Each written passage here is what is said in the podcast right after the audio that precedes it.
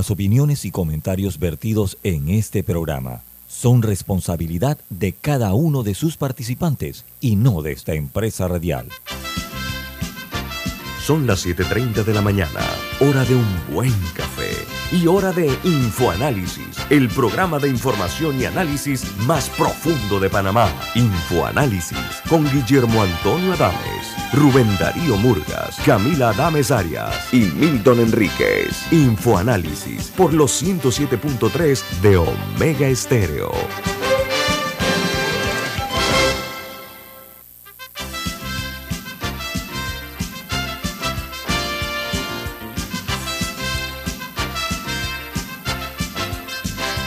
Hola, buen día, bienvenidos. Esto es Info Análisis, un programa para la gente inteligente. Hoy es 19 de octubre del año 2022 y el staff de Infoanálisis les saludamos desde la capital de la República. Milton Cohen Enríquez. Y Guillermo Antonio Adames. Placer que nos acompañe. Milton, ¿quién presenta Infoanálisis? Café Lavazza, café italiano espectacular que usted puede pedir en los mejores restaurantes solicitarlo en los mejores sitios de entretenimiento culturales y deportivos. Café Lavazza, un café para gente inteligente y con buen gusto, presenta Infoanálisis. Muchas gracias, Milton. Bueno, amigos, eh, iniciamos recordándoles que este programa se ve en vivo, en directo, a través de Facebook Live, en video.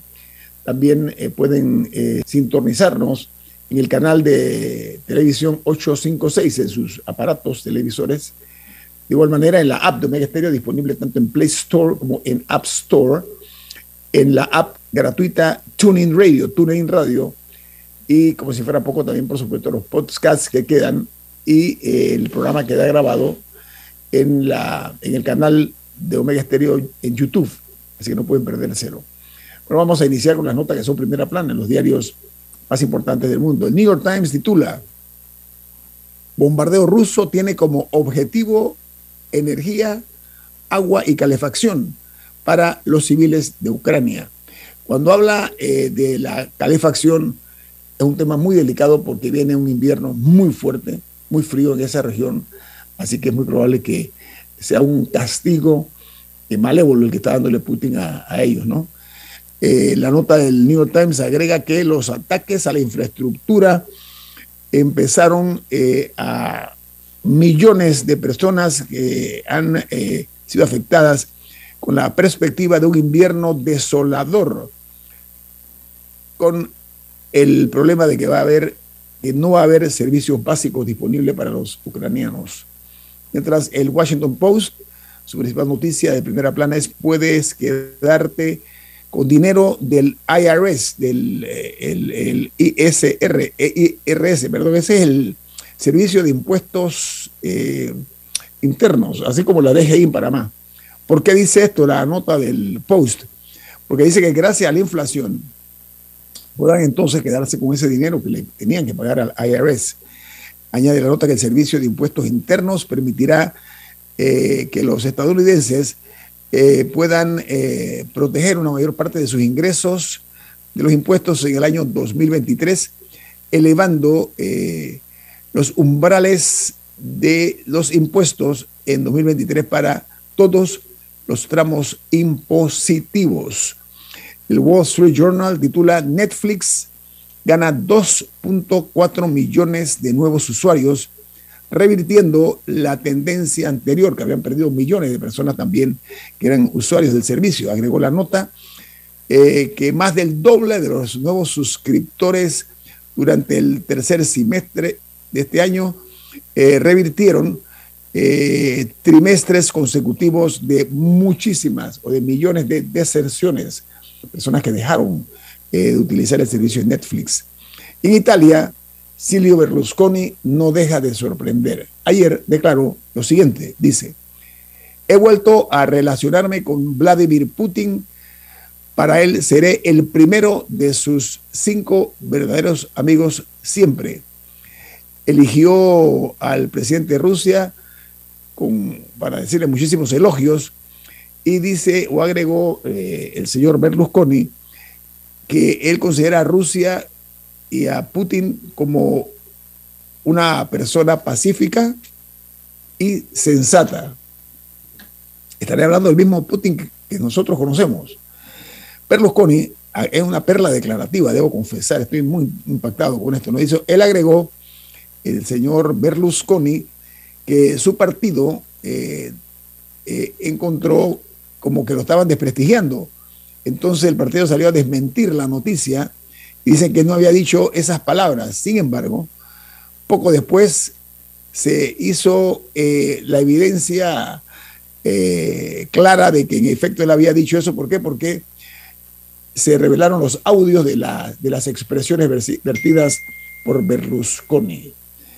Eh, mientras en México, el presidente Andrés Manuel López Obrador recibirá a Joe Biden y al presidente de Francia, eh, perdón, de Canadá, perdón, eh, Trudeau. Dice que va a realizarse la cumbre de lo que ellos llaman los three amigos, o sea, los tres amigos, estamos hablando de los tres del norte, ¿no? Ocho años después de un encuentro trilateral en aquella ocasión estuvo marcado por las disputas por la política energética en el marco de lo que se conoce como el TMEC, el TMEC. Mientras en ah, los Estados Unidos dice que es alarmante el ah, rápido aumento de los precios. ¿Por qué razón? Porque la Reserva Federal ha aumentado las tasas rápidamente y los funcionarios de la Fed, ¿cómo le llaman? Se están precipitando hacia otro aumento de tres cuartos de puntos porcentuales en el mes de noviembre y es posible que desee hacer más ya que la inflación se llega a ceder en los Estados Unidos.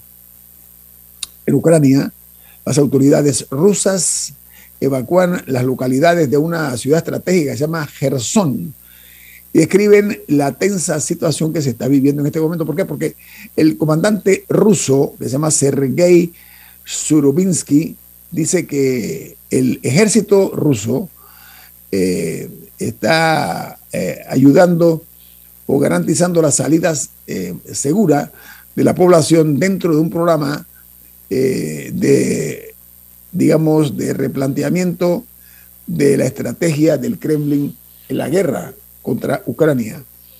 Y en Arabia Saudita, generales y almirantes retirados de los Estados Unidos forman o toman puestos importantes con el príncipe heredero saudita.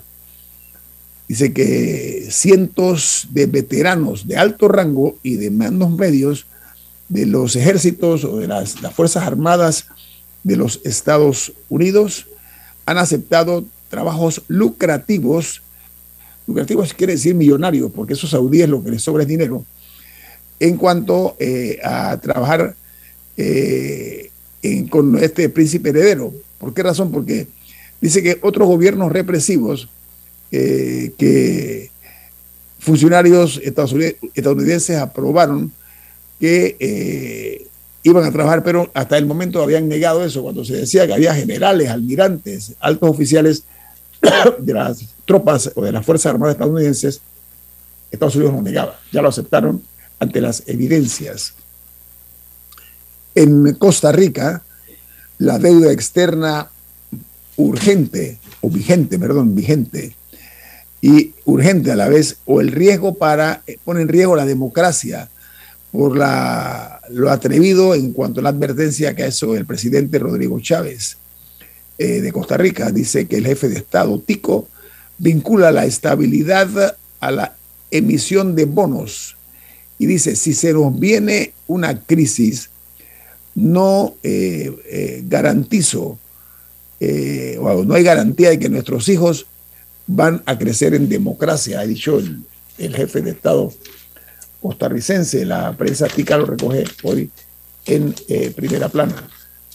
disculpen, en uh, Chile, el presidente Boris, eh, a tres años del estallido social chileno, declaró, fue un clamor por las mayorías, por mejor justicia, igualdad y también eh, tiene que ver con ponerle fin a los abusos que había en ese país. A propósito, Chile se debate un tenso eh, encontrón político en el tercer aniversario de esta crisis que se presentó hace tres años. En Alaska ocurrió algo inesperado.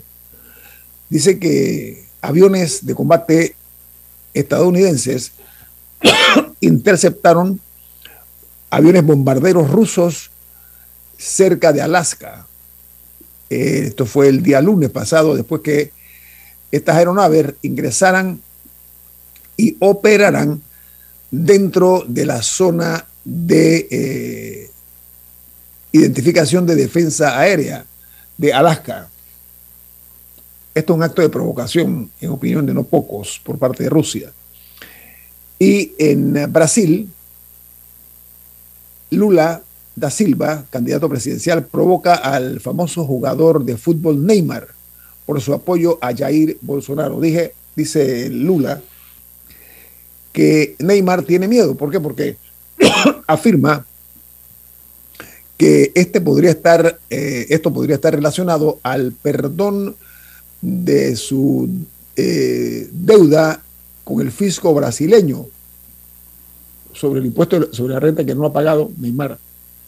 Y hay otro problema, un problema muy grande que tiene Neymar en España por un escándalo que se ha formado con el equipo Barcelona en cuanto a los montos pagados con su transferencia. Así que esa es la expresión que ha lanzado Lula sobre este popular e, e, e importante futbolista. En Guatemala, el ex candidato presidencial Manuel Valdizón fue ligado a un proceso penal por el caso transurbano. Este candidato eh, presidencial él fue deportado eh, de los Estados Unidos el pasado 5 de octubre, luego de cumplir condena por lavado de dinero y otros activos, falsedad ideológica, asociación ilícita y, además de eso, por financiamiento electoral ilícito. Este hombre ahora lo acusan y le están eh, eh, formalizando un caso penal por eh, el escándalo del caso transurbano de transporte. En El Salvador, los precios del combustible se mantendrán fijos hasta el día 31 de diciembre dice que los precios se mantendrán en 4 dólares con 31 centavos el galón superior, o sea, la, en Panamá decimos la de 95. También eh, la gasolina de 91 octanos. En El Salvador, el precio se mantendrá en 4 dólares con 15 centésimos y el diésel costará 4 dólares con 14, que es el precio actual que se está, como dije, eh, por parte del gobierno, se ha anunciado que eh, se van a mantener los precios hasta el 31 de diciembre. Panamá también ha hecho lo mismo, otro tanto aquí con el precio de los combustibles. En Colombia, el dólar está en sus máximos históricos. Dice que la tasa hoy será de 4.744 pesos, 4.744 pesos. ¿Saben qué? Es la más alta en la historia de Colombia.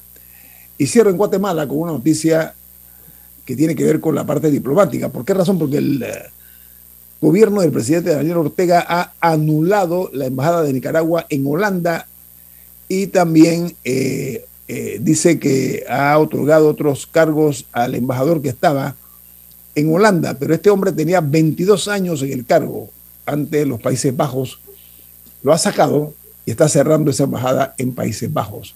Él ha tomado estas decisiones por muchas críticas que ha recibido de diferentes países. Vamos al corte comercial. Esto es Info Análisis, un programa para la gente inteligente.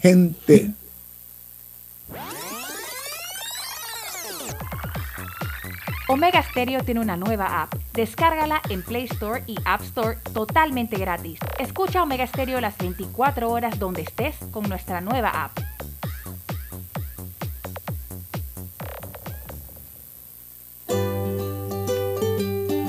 En la vida hay momentos en que todos vamos a necesitar de un apoyo adicional. Para cualquier situación, hay formas de hacer más cómodo y placentero nuestro diario vivir. Sea cual sea su necesidad, en Hogar y Salud los apoyamos haciéndole la vida más fácil, porque contamos con la experiencia necesaria para recomendarle lo que usted necesite. Recuerde, Hogar y Salud les hace la vida más fácil. Atención, amigos de Veraguas, ya abrimos nuestra nueva sucursal en Boulevard Santiago. Estamos abiertos en todas nuestras sucursales del país y le hacemos su entrega de forma gratuita en Panamá Centro. Para mayor información, puede consultar en Instagram y Facebook.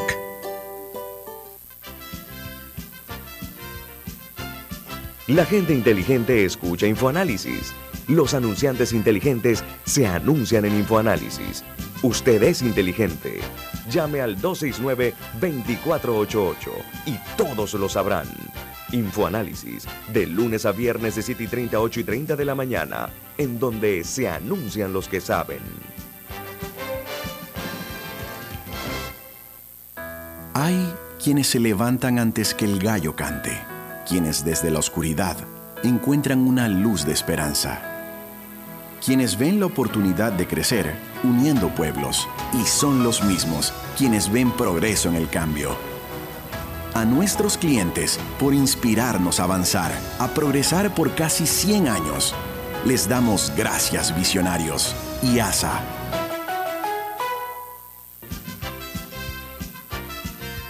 Ya viene InfoAnálisis, el programa para gente inteligente como usted.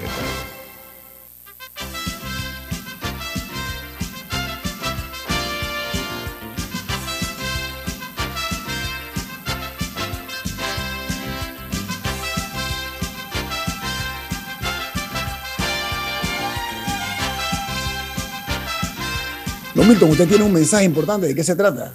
Así es, en Banco Aliado te acompañan en tu crecimiento financiero. Ahorra con tu cuenta Más Plus, mejorando el rendimiento de tus depósitos. Banco Aliado, tu aliado en todo momento. Puedes visitar la página web de Banco Aliado en www.bancoaliado.com y también puedes seguir a Banco Aliado en las redes sociales como arroba Banco Aliado. Banco Aliado, tu aliado en todo momento. Gracias, Milton. Bueno, amigos, hoy nos acompaña eh, la señora Mercedes Geleta eh, de Brenes, ella es la presidente del grupo Stratego. ¿Cómo está, señora Mercedes? ¿Cómo me le va? Oye, encantadísima de estar con ustedes en la mañana de hoy. Muy Y contenta. además de eso, además de la presidenta de Stratego, una prestigiosa esa panameña, está la señora Monique Sainmalo, que es la gerente general de esta empresa. Buen día, Monique, ¿cómo está? Buenos días, Nito. Gracias por la invitación hoy. No, gracias a usted por distinguirnos. Oigan, eh, señoras, ayer ustedes hicieron una presentación a través de su empresa Estratego muy interesante, hablando y analizando el tema de la reputación de los países y cómo incide o cómo impacta este tipo de situación eh, en el concierto de las naciones. Fue una, eh, una presentación que hicieron en conjunto con una empresa que se llama Reputation Lab, eh, con Estratego, y presentaron una serie de resultados de un estudio eh, que se realizó por parte de Repcore Nations de Latinoamérica, ¿correcto? Así mismo es. Entonces, eh, como dije, para conocer la reputación de los países eh, en cuanto a la visión que tienen de, los, de las naciones grandes, ¿no? Señora, ¿cuáles son los resultados que ustedes eh, quisieran compartir con los oyentes de Infoanálisis de este estudio, por favor? Mira, Nito, yo creo que hay muchísimo, muchísima data interesante que compartir. El estudio se hace en las 60 principales economías del mundo. Eh, hay un, se hace en público general eh, a personas mayores de 18 años que tienen conexión a Internet. O sea que son, se, se entrevista, se entrevistó este año entre marzo y abril a casi 40 mil personas. De ese, de ese grupo podemos sacar dos, dos resultados, digamos las, las principales, de las principales economías, quienes tienen esa mejor reputación o quienes están mejor vistos.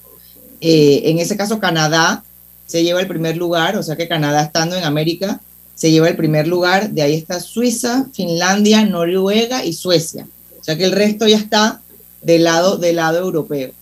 De ahí ellos hacen un, digamos que un closer look, ¿no? A la TAM, y por eso teníamos ayer los resultados de Latinoamérica. Entonces, para eso, para eso nosotros es súper importante porque todos los países de Latinoamérica tenemos que buscar cómo diferenciarnos para poder vendernos ante ese público internacional y que quieran venir a visitarnos a Panamá o al resto de los países y o que quieran venir a invertir o hacer negocios en nuestros países. Entonces yo creo que ahí, es importante. yo, el reto. Sí, yo, yo, aprendí ayer en esta charla donde ustedes gentilmente me invitaron y que la disfruté mucho, cómo la reputación de los países eh, incide en la confianza precisamente que se puede tener para efectos del impacto económico la reputación de un país, cómo, cómo implica, cómo impacta este tipo de, de situación. Sí, así es. Este indicador global es un indicador global emocional que mide sentimientos de admiración, respeto y confianza. Y mientras tú más confías en un país y más confianza tienes en un país, más seguridad sientes que hay en él, eh, más disposición tienes de querer conocerlo, de querer visitarlo, de querer hacer negocios en ese país y de querer invertir en ese país. O sea que el impacto es realmente muy, muy alto de, en la medida que tú vas generando estos indicadores de estas percepciones y estos indicadores de confianza, pues puedes generar más interés en ese país y de ahí obviamente subir el impacto que tiene un buen turismo o una buena inversión en negocios.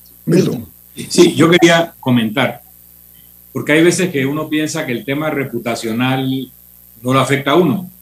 Cuando salen los Panama Papers o más tarde los Pandora Papers, uno podría pensar, no, ese es un problema de los abogados, ese es un problema de los banqueros, y eso no es conmigo.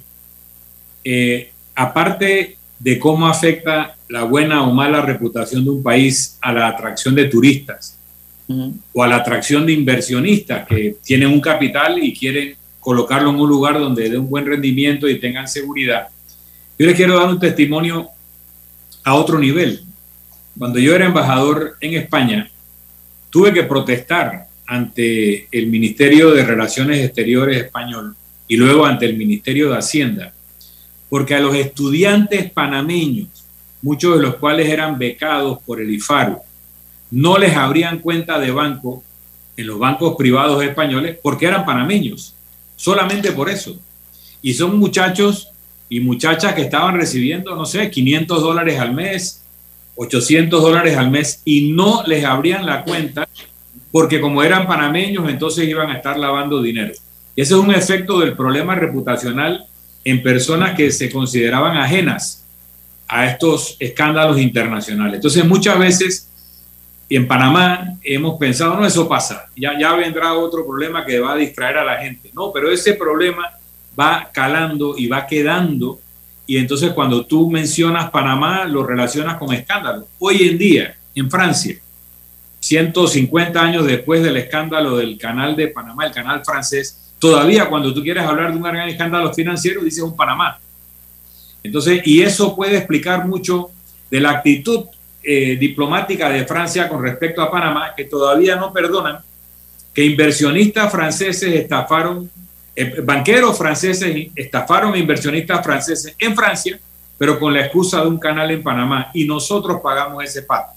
Entonces tenemos que trabajar no solo en combatir las leyendas negras sobre el país, sino también en cambiar aquello que le da asidero a ese tipo de campañas, porque algunas cosas son ciertas y que se potencian o se multiplican o luego se hablan las de Panamá, pero no se hablan las de Liechtenstein o la de Luxemburgo o la de la propia Francia, sino que... La de Delaware.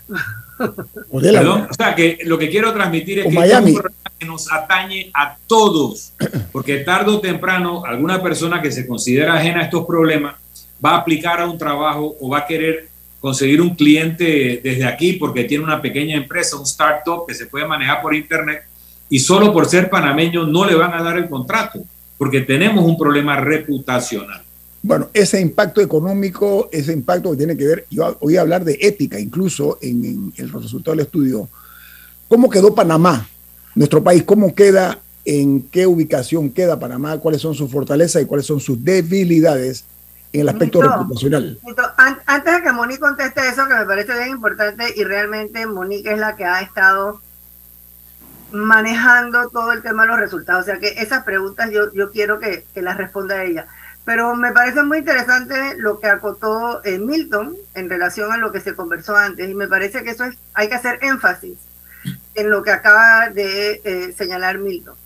Como, por ejemplo, y esto lo dijo ayer el consultor y tú lo escuchaste, el afecto adverso que esa reputación eh, cimentada por redes, por Hollywood, por lo que sea, tiene Colombia, por ejemplo. Colombia ha hecho un esfuerzo extraordinario. Colombia es un gran país con una oferta inmensa, con una capacidad de calidad en sus productos increíbles, pero está de, de los últimos del ranking. Estigmatizado, estigmatizado, Bati, estigmatizado. Totalmente estigmatizado. Bueno, Panamá también está estigmatizada en ciertos aspectos, como lo señaló Milton. Entonces, lo que tenemos que entender a nivel de quienes generan políticas públicas y a quienes y que son las autoridades y debe ser el Estado y no el gobierno, entendido el gobierno como el como el partido en el poder temporal. Estos son temas de Estado, son temas país y por eso la marca se llama marca país, porque tiene que trascender a los gobiernos. Y parte de lo que nosotros no hacemos es mantener de una manera consistente, y eso también salió ayer en el resultado del, del estudio, Perú, Perú marca altísimo, Perú tiene 11 años de tener su marca país. Costa Rica sale altísimo, tiene cuántos años de tener su marca país. Y no importa el gobierno que, que venga, ni la ideología del gobierno, ni la tendencia del gobierno, hay ciertas cosas que son del Estado y que se respetan y que no se cambian. Entonces yo creo que nosotros tenemos que hacer conciencia de que la marca país, que no la tenemos, tenemos ahora una nueva marca de turismo que está muy buena, que tiene todos unos argumentos poderosísimos, pero que está desvinculada de la marca país, porque solamente está supuesta a atender turismo y visita. Oye, ¿y la inversión? y la estabilidad y la seguridad y un montón de otras cosas que nacen. Entonces yo creo que es muy importante que este tipo de estudios eh, se entienda y se tome en serio en relación a que es sí es un factor que incide en la economía del país, en el desarrollo futuro del país y hoy en día, como, como decía Milton hace un minuto, ya las cosas no pasan. Las redes sociales y la permanencia y la persistencia de las redes no permiten que las cosas se olviden y van haciendo definitivamente una eh, un impacto en el posicionamiento. Otra cosa, estos son percepciones y uno tiene que trabajar en las percepciones. Entonces, tú puedes cambiar tu realidad como la ha cambiado Colombia, como la ha cambiado otro país. Pero si tú no trabajas en, en y, y trabajas y logras una adecuación de la percepción. La gente que opina y que toma decisiones de venir a los países nunca ha venido, no conoce las interioridades de absolutamente nada, es lo que percibe y lo que percibe en función de lo que se dice y si lo que se dice es malo, yo ni para qué voy a perder el tiempo yendo a ese lugar. Entonces, de verdad yo creo que, que, este tipo de estudios tiene un impacto tan importante que, eh, pero es subjetivo, es objetivo, pero al mismo tiempo, como es de percepción, la gente no se lo toma como muy en serio, como que no es duro y puro, y yo creo que eso es lo que tenemos como que trabajar, ¿no? después de escuchar esa explicación muy, muy certera, muy robusto el criterio, y, me gusta porque realmente para mí está estigmatizado como si fuéramos un país de piratas, de pillos, lamentablemente, y de lavadores de dinero. Atención, no hemos podido quitarnos ese estigma todavía. Hay que trabajar duro en eso, pero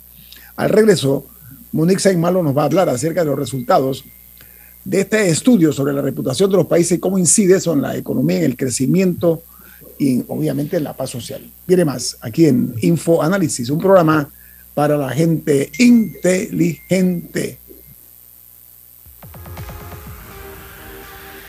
Omega Stereo tiene una nueva app. Descárgala en Play Store y App Store totalmente gratis. Escucha Omega Stereo las 24 horas donde estés con nuestra aplicación totalmente nueva. Dale mayor interés a tus ahorros con la cuenta de ahorros Rendimax de Banco Delta. Gana hasta 3% de interés anual y administra tus cuentas desde nuestra banca móvil y banca en línea. Ábrela ya en cualquiera de nuestras sucursales. Banco Delta, creciendo contigo. La gente inteligente escucha InfoAnálisis. Los anunciantes inteligentes se anuncian en InfoAnálisis. Usted es inteligente. Llame al 269-2488 y todos lo sabrán.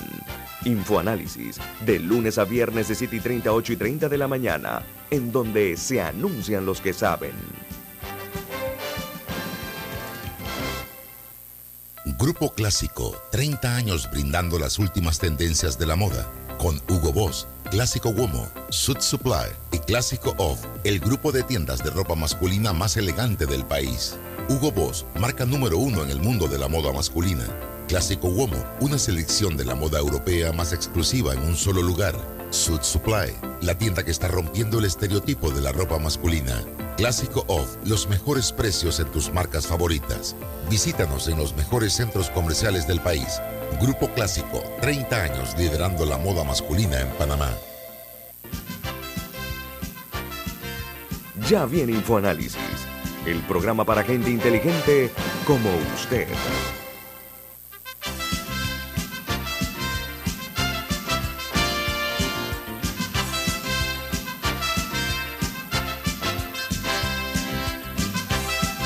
Bueno, eh, continuamos hablando con uh, la presidenta del Grupo Estratego y con la gerente general, son las señoras Mercedes Leta de Brenes y Monique Saimalo. ¿Saben qué?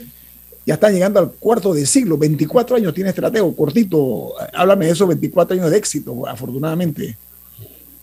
Bueno, 24 años de muchísimos cambios. Hace 24 años eh, mi mamá fundó efectivamente Estratego, una empresa que empezó eh, haciendo eventos corporativos y relaciones públicas y ya son 24 años de eso, donde nos hemos ido transformando, creciendo, adaptándonos a los nuevos retos, que yo creo que en, todos los negocios y en todos los ámbitos existen, pero en comunicaciones, como ustedes bien saben, aquí chicos que nos acompañan hoy, eh, mucho más. O sea que adaptándonos a las nuevas, a las nuevas ideas, a las nuevas, abiertos siempre al cambio, eh, a la innovación y a nuevas oportunidades. O sea que los primeros 24, De mucho más de vida para esta importante empresa estratego. A ver, este estudio de ustedes con Rep Nations Latam, Latam es Latinoamérica y Estratego, específicamente Panamá, ¿cómo marcó en este estudio sobre la reputación o la parte reputacional de los países, particularmente Panamá? Miren, este estudio se hace en el G7, que son las siete eh, economías más importantes del mundo, y ellos hacen un, digamos que un foco en Latinoamérica. En ese foco de Latinoamérica tenemos 20 países. De esos 20 países, Panamá sale de número 11 con una reputación moderada. De esos 20 países, el primero, te voy a dar los cinco primeros para tener referencia, todos, sin embargo, tenemos, o sea, no hay ninguno con reputación fuerte todavía en Latinoamérica. Ni siquiera el primero, el primero es Costa Rica, de ahí viene Perú, Argentina, Puerto Rico y Paraguay son los países que marcan más fuerte en reputación en Latinoamérica, sin embargo todavía marcando una reputación moderada, moderada hacia fuerte, pero todavía, todavía moderada.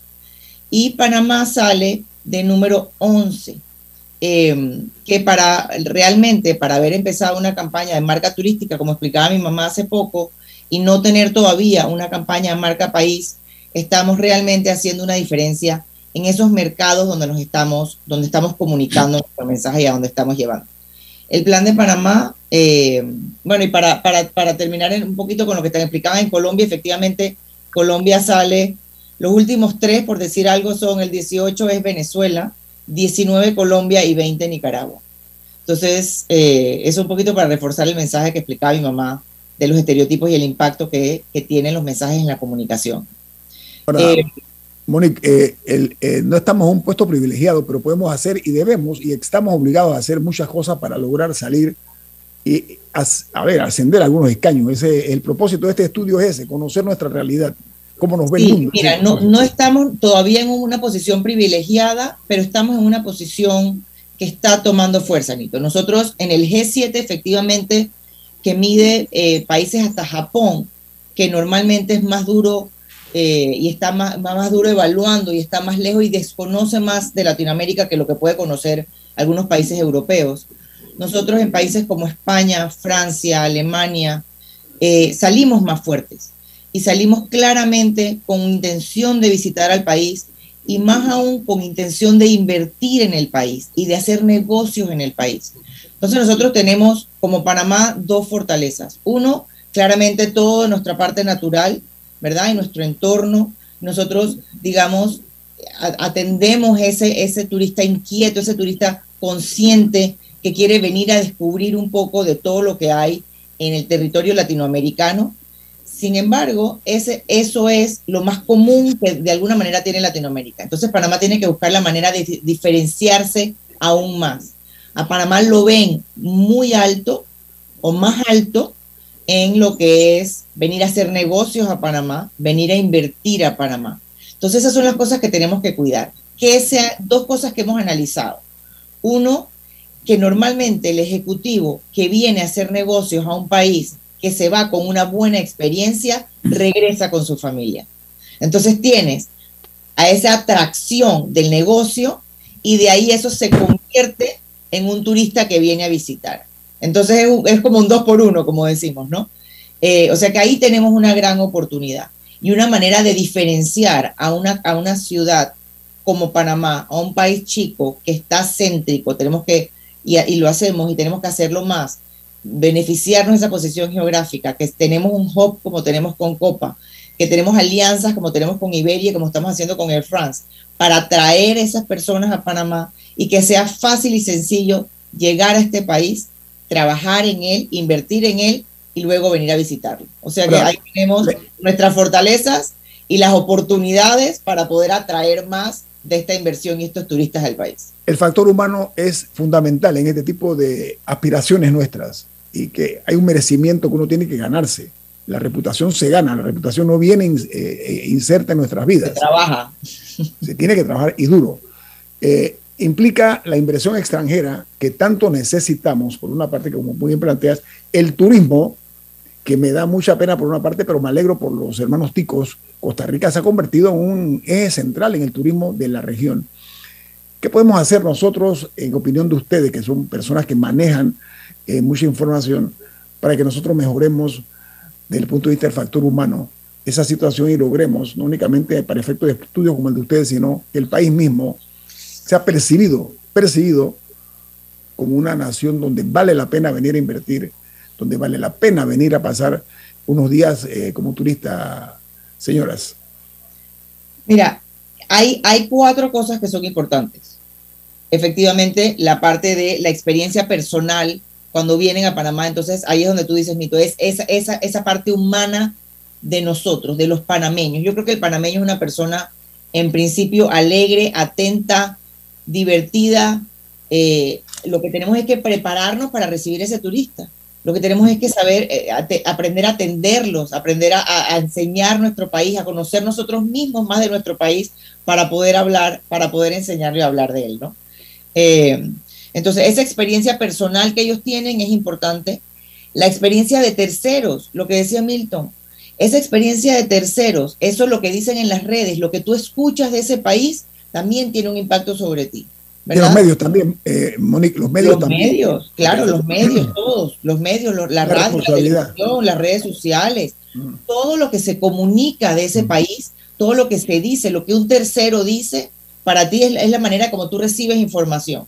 De ahí tienes los estereotipos, que también hablamos, Milton, mi hija, yo fui con mi hija a España, me moró seis meses que le abrieran la cuenta. O sea, eso es, eso es así. O sea, que esos estereotipos tienen un impacto. ¿Qué podemos controlar realmente? La comunicación. Tenemos que tener una comunicación y yo creo que Panamá ha hecho... Externa, externa, estás hablando, externa. Y ojo, interna y externa. Okay. Debe ser la misma. Nosotros en este momento tenemos una campaña interna para promocionar el turismo interno, que también es importante y que en la pandemia descubrimos lo importante que era que nosotros mismos también aprovecháramos nuestro país y visitáramos nuestro país. Y tenemos las campañas internacionales. Pero el mensaje tiene que ser el mismo. Hay un solo plan de turismo y el plan sostenible de turismo lo tiene el ATP, está desarrollado, están desarrollados los mercados sobre los que nos tenemos que, promocionar. Son los mercados que naturalmente visitan Panamá. O sea que hay un estudio ya, no es que lo estamos haciendo a ciegas. Entonces lo que tenemos es que tener una comunicación sostenida. ¿Cuál es el éxito de Costa Rica, de Perú, eh, que tienen... Dominicana, Dominicana también está. Dominicana. Dominicana también, pero Dominicana, Dominicana, a diferencia de, de los países que han tenido sostenido, Dominicana es más nueva en su marca, sin embargo, Dominicana tiene, le invierte entre 50 y 60 millones de dólares a su marca turística para poder atraer ese turismo. Entonces también yo, veo, yo veo la publicidad que esos tipos hacen en televisión internacional. y cuando vas a Dominicana te sorprendes la atención de la gente. Nosotros acabamos de estar en Dominicana en una boda, Moniquillo, hace dos meses. La cantidad de gente. Todo el mundo habla inglés, aquí la gente no habla inglés. Eh, todo el mundo es atento. O sea, aquí yo creo que tenemos que hacer, aparte de lo que dice Monique, y atendiendo tu pregunta, Nito, Nito es dar capacitación de servicio al cliente. Nosotros somos naturalmente eh, contentos y alegres y, rumberos y qué sé yo, pero no tenemos un entrenamiento adecuado de qué significa servicio al cliente. No sabemos lo que es servicio al cliente. Entonces tenemos que y eso se lo han enseñado a los dominicanos. Es impresionante, es impresionante. Eh, servicio al cliente, capacitación. Otro tema que nosotros tenemos grave que, que puede impactar cualquier tema de gente viniendo a Panamá es el manejo de los desechos sólidos. Nosotros tenemos un gravísimo problema con la basura y en el interior del país es algo espeluznante el manejo de los desechos sólidos. Eso está identificado en un préstamo que tiene el país con el BID sobre turismo, que no tiene que ver con promover la marca turismo, sino que tiene que ver con la adecuación estructural de los sitios. Hay ocho sitios escogidos como destinos turísticos en este país en el interior eh, incluye también el casco viejo, pero, pero incluye Pedací, Santa Catalina, Tierras Altas, Boquete, Bocas del Toro, Pedací, o sea, hay ocho destinos turísticos, pero que todos tienen problemas de, recolección de basura, de desechos sólidos, eh, ese tipo de, de, agua potable, el tema de suministro de agua potable, el tema de salud, o sea, hay temas básicos que la gente mira cuando va a un país. ¿Cómo es el sistema de salud pública? El nuestro es deficientísimo cómo es el sistema de recolección de basura. Entonces nosotros tenemos cosas... La red vial, Bati, la red vial nuestra, muy deficiente. Hacia adentro, así es. Entonces son, son cosas relativamente fáciles de resolver si entendemos que mm. todo se conecta. Que aquí no, el turismo no se trata de hacer una campaña, bueno, y cuando vienen, ¿a dónde vienen? ¿Dónde están esos lugares de alojamiento en el interior del país? que pueden recibir esos turistas. Entonces, ¿qué tenemos que hacer? Trabajar en conjunto con organizaciones como SECOMRO para lo que es el interior del país. Ahí tienes a un Felipe Ariel Rodríguez que está en, en la Comisión Nacional de, Turismo que entiende de qué se trata y que coordina estas cosas. Entonces, tenemos que trabajar. Y este es un problema gravísimo institucional panameño. Nosotros trabajamos en islas. Nosotros no, es como si fuera un archipiélago. Nosotros no trabajamos interinstitucionalmente en la integralidad de los proyectos. Entonces tú ves como el IDAN este, rompe las calles apenas el MOP las terminó de arreglar. Ah, porque es que el MOP y el IDAN no se hablan. ¿Cómo así? Entonces ese es un tema que nosotros tendríamos que ver cómo hacemos más eficiente la gestión pública en función del trabajo en equipo en la gestión pública. Y, ahí todo esto que está diciendo Mónica. Y esto es un tema de Estado. Hay que verlo así, en contexto de Estado. Correcto. Bati, Monique, le deseo que cumplan muchos años más estratego. Al llegar a 24 años es la muestra de que lo han hecho muy bien y las felicito. Muy competitivas ustedes. Así que eh, también aprecio mucho este estudio que han compartido con nosotros. Nos sentimos muy eh, bien servidos en ese sentido y apreciamos su generosidad. Que tengan un buen día, la señora Mercedes Eleta. Gracias, buenos días a todos. Que tengan un buen día. Hasta luego, gracias. Vamos al corte comercial. Esto es Info Análisis, un programa para la gente inteligente.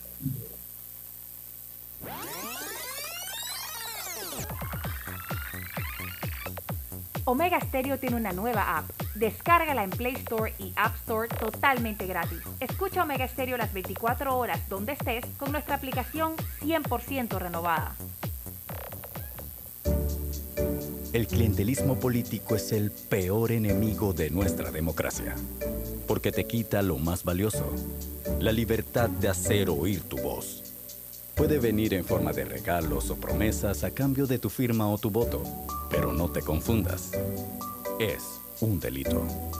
Denúncialo ante la Fiscalía General Electoral.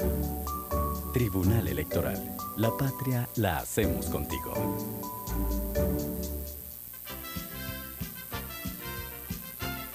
La gente inteligente escucha InfoAnálisis. Los anunciantes inteligentes se anuncian en InfoAnálisis. Usted es inteligente. Llame al 269-2488 y todos lo sabrán. Infoanálisis, de lunes a viernes de 7 y 30, 8 y 30 de la mañana, en donde se anuncian los que saben. En la Casa del Software integramos el pasado y el futuro de su empresa. Somos expertos en hacer que distintos programas y bases de datos se puedan hablar entre sí, consolidando sus sistemas de información. En la Casa del Software integramos el pasado y el futuro hoy. Para más información puede contactarnos al 201-4000 o en nuestro web www.casadelsoftware.com.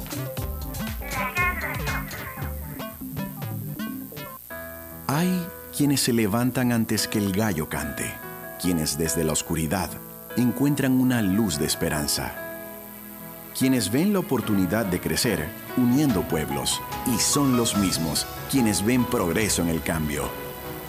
A nuestros clientes por inspirarnos a avanzar, a progresar por casi 100 años, les damos gracias visionarios y ASA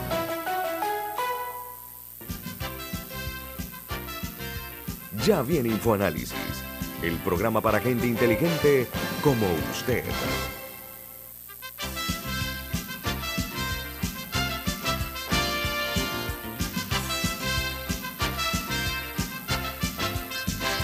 Amigos de Infoanálisis, el día de ayer, el candidato por la libre postulación, candidato presidencial por la libre postulación, el abogado, doctor en Derecho Francisco Carreira, presentó ante la Fiscalía Electoral una denuncia para que se realice una investigación, pero particularmente un audito en todas las firmas que se han recolectado eh, vía apps y en el centro de atención eh, del usuario del Tribunal Electoral, eh, porque se ha formado pues una situación inesperadamente desagradable, al punto que han tenido uh, que salir el Tribunal Electoral a advertir que garantizará que se va a corregir este tipo de, fallas en la app de la recolección de firmas, pero también el Tribunal Electoral inteligentemente admitió las fallas o los errores que se cometieron eh, al respecto. Entonces, eh, creo yo que eh, es oportuno eh, con mira a que no se pierda la confianza y la credibilidad, porque se está viendo que en el tema de los candidatos a la libre postulación han enfrentado toda suerte de obstáculos, pero más interesante todavía, algo que era predecible, que nosotros en este programa lo dijimos, que la clase política tradicional no se iba a quedar con los brazos cruzados ni con las manitas tranquilas que algo iba a pasar y estamos viendo que importantes diputados y diputadas y miembros de la clase política tradicional o de los partidos uh, tradicionales están incursionando ahora como aspirantes o candidatos, ya sea a una curul o a, o a un espacio en el Consejo Municipal, para eh, llegar a tener la oportunidad de continuar en el ejercicio, pero en esta ocasión no en su partido, sin dejar de estar en su partido. O sea, hay una dualidad eh, de funciones, van a tener el don de la ubicuidad, de estar tanto en el partido político de ellos como también en la línea de los eh, independientes o de los libre postulación, lo cual me parece, algunos de ellos son personas, algunos son personas que han sido distinguidas por sus respectivos partidos al elevarlos a las alturas del poder y ahora por las razones que sean desaveniencia, diferencia, lo que sea, han visto una oportunidad como efecto. Se está viendo que la libre postulación es una realidad inobjetable. Casi un millón de firmas se han recolectado hasta ahora. Y eso no es poca cosa, ni aquí ni en cualquier lugar del mundo. Entonces, habría que ver eh, esto cómo se va a desempeñar, pero uh, me complace y mucho que el Tribunal Electoral haya aceptado los errores en ese sentido y ojalá el fiscal electoral, y esto lo digo en base no únicamente a mi criterio, sino lo que he escuchado de mucha gente, el fiscal electoral es un personaje casi que invisible. Es más, yo no me sé el nombre del fiscal electoral. Así que esto tal vez le dé un poquito de protagonismo y que nos sorprenda con una buena decisión el fiscal electoral y que importante que se realice el audito que está solicitando el doctor eh, Francisco Carreira, que ya lo hizo, como dije, porque fue personalmente, físicamente, ante el fiscal electoral. La voy a dejar de esa, de esa no sé si Milton por tiene algún comentario, pero en aras de que haya, eh, sobre todo, transparencia, que es una palabra que está muy alejada de lo que es el manejo de la cosa pública en Panamá, la transparencia tan necesaria, el Tribunal Electoral ha surgido, ha salido rápidamente, y eso es importante, no darle largas a decir, ¿saben qué? Nos equivocamos y vamos a, no sé, a reparar, a enmendar los errores, como quiera ponerlo. Lo importante es que aceptaron algo que tal vez eh, escapa al control de ellos porque es un elemento tecnológico. Y les quiero dar el beneficio de la duda porque han sido personas que han estado al frente de, los procesos electorales en los últimos, en, democracia. Y tiene el país fama de que aquí se respeta, incluso cuando la oposición gana, que para los más jóvenes que no lo saben, es un avis rara aquí en Panamá, que la oposición ganara era casi como un acto heroico, históricamente hablando. Revisen la historia y van a ver cómo se manejaba la política anteriormente en esta etapa, en la segunda república, no sé qué república será esta, la, segunda, le llamo yo como... Para que vean lo, grave que era eso, se considera que en el siglo XIX solo una elección presidida por el general Buenaventura Correos fue libre de fraude, por allá por 1879 creo que era. Y luego en el siglo XX, antes de 1990, que fue anulada, el 89 fue anulado, pero la de 1960, que presidía eh, Ernestito de la Guardia y donde salió ganador Nino Chiari, que era su opositor, fueron las dos únicas elecciones en nuestra historia previa a 1990 que se considera que ganó el que ganó y que no declararon ganadora al otro. Esto lo hacemos como un aporte histórico, ¿saben por qué? Porque se habla muy poco de eso, y lo digo con suma pena, eh, con mucha vergüenza, pero Panamá, en, eh, después del año 90, eh, ha tenido procesos electorales muy, muy dignos de ser reconocidos versus lo que se vivía en la patria, en lo que muchos o no pocos denominan la patria boba. ¿sí? La patria nuestra, después del año 90, la cosa cambió todas las elecciones ha ganado irremediablemente e irrefutablemente la oposición. El péndulo se ha seguido manteniendo. Y se le ha reconocido. Rubén, ¿quieres decir? Sí, eso es lo más importante, reconocido. Eh, uno de los problemas que tenemos nosotros, Milton, eh, con el sistema electoral panameño, es que hemos, eh, hemos convertido el, el, el apoyo a, a, una inscripción eh, como un, un, acto único. O sea, eh, yo, eh, yo sigo siendo miembro del, PRD, pero nunca se me ocurre ir a apoyar a una candidatura independiente. Eso la ley electoral. si, si, si, si, yo soy de un partido y quiero apoyar a una candidatura eh, independiente, en, en, el fondo hay que reglamentarlo. ¿Por qué? Porque eso es lo que está ocurriendo. Eh, eh, gente que está en un partido apoya a un candidato que no es de su partido y, no pasa nada en, este país. Entonces, eso hay que reglamentarlo. El, el, voto, la, la inscripción eh, de candidaturas eh, de libre eh, eh, tiene Rubén, Rubén, ¿tiene un apoyo de los independientes o quiere renunciar a un partido o no. Sí. ¿se, se escucha mal, se escucha mal, pero saben que amigos oyentes, hay una realidad desde mi perspectiva. Da la impresión de que hay personas que no quieren perder el espacio en la burocracia, sino quieren dejar de ser funcionarios, no se sienten seguros de ir a la empresa privada y dependen plenamente de lo que es el trabajo en el gobierno de turno. Entonces da la impresión, y en opinión de no pocos, repito, que lo que quieren, como dicen en Panamá coloquialmente, no quieren salir de la papa, quieren seguir ahí pegados a la ubre, ubre del Estado. Entonces esa es una triste realidad. Por eso es que a mí me sorprende mucho, mucho. Yo puedo entender que un eh, político pueda tener desavenencia en su partido, pero yo lo que siento que se ha perdido, primero la lealtad al partido, sobre todo si te llegó al poder. Uno, eso tiene que ser primar en gente que sean de una sola pieza. ¿Sí? Soy de tal partido o renuncio, mejor renuncio y me voy.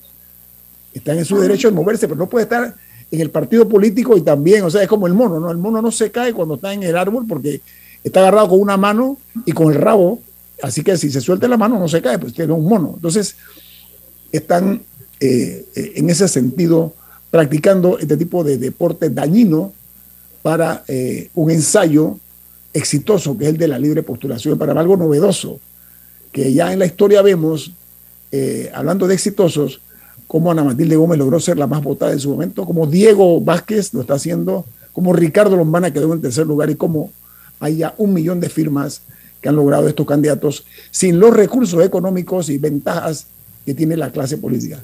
Nos vamos. Gracias por estar con nosotros esta mañana. Milton, ¿quién despide Infoanálisis?